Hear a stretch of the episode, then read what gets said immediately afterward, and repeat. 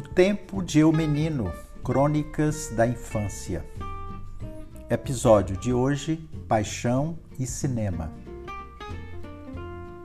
O cinema foi minha paixão e minha vida por tantos anos. Dividia isso apenas com o dever de ofício, marcado de perto por Dona Maria do Carmo de frequentar as aulas do ginásio no Marquês de Santa Cruz, em São Raimundo. Mas o cinema levava sempre vantagem, o que certamente explica o meu desempenho mediano nas matemáticas e geografias da vida.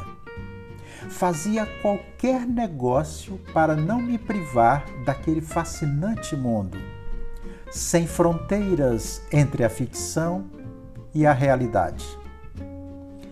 Tempo houve em que eu compunha o seleto grupo comandado pelo turco Davi Alcides, zelador e porteiro e encarregado da nobre missão de todos os dias, a partir das nove da manhã, levar a cabo a faxina no salão, que abrigava em torno de 400 poltronas da marca Simo.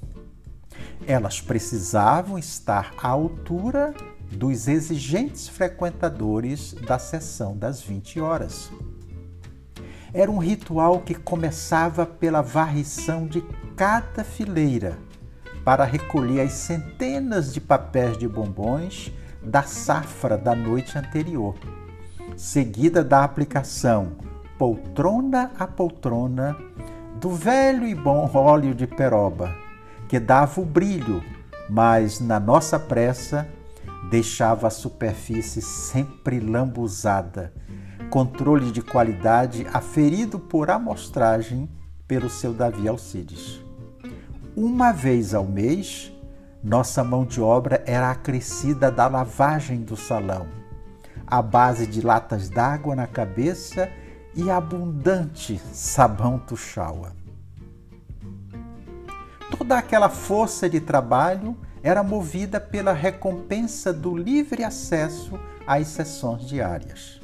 Para isso, éramos orientados a chegar bastante cedo, a fim de driblar o gerente do cinema, sempre de terrível mau humor.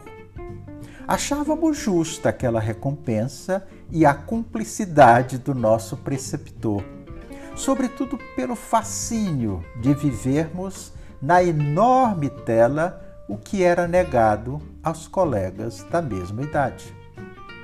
Aos domingos a jornada era redobrada, mas a recompensa também. Havia a matinê das nove horas para a criançada.